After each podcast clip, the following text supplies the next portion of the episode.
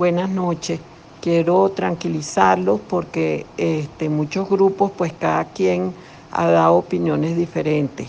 Les quiero decir que mi familia ha estado este, incluida por ser hotelera en todo esto de la organización de la Villa Olímpica. Eso ya venías hablándose desde hace unos días con el gobernador y todos los hoteleros quedamos en que se le iba a dar una, o sea, arreglar la Villa Olímpica. Este, claro, se tuvo que hacer pues eh, rápidamente por la cuestión de que vienen, son 60. Sí llegaron 400 personas, pero esas 400, solo 60 son de Carabobo.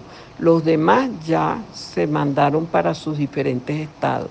Yo creo que no es momento de ponerse a estar hablando y más bien hay que colaborar, así como los hoteles pues están colaborando con sábanas, con colchones, con almohadas, con toallas y con todo. Ya todos los hijos de nosotros estuvieron trabajando ahí para darle forma a la, al, al lugar, estaban de la Esperia, estaban de los hoteles Guaparo, estaban de la del Embassy, de todos, de todos, de todos.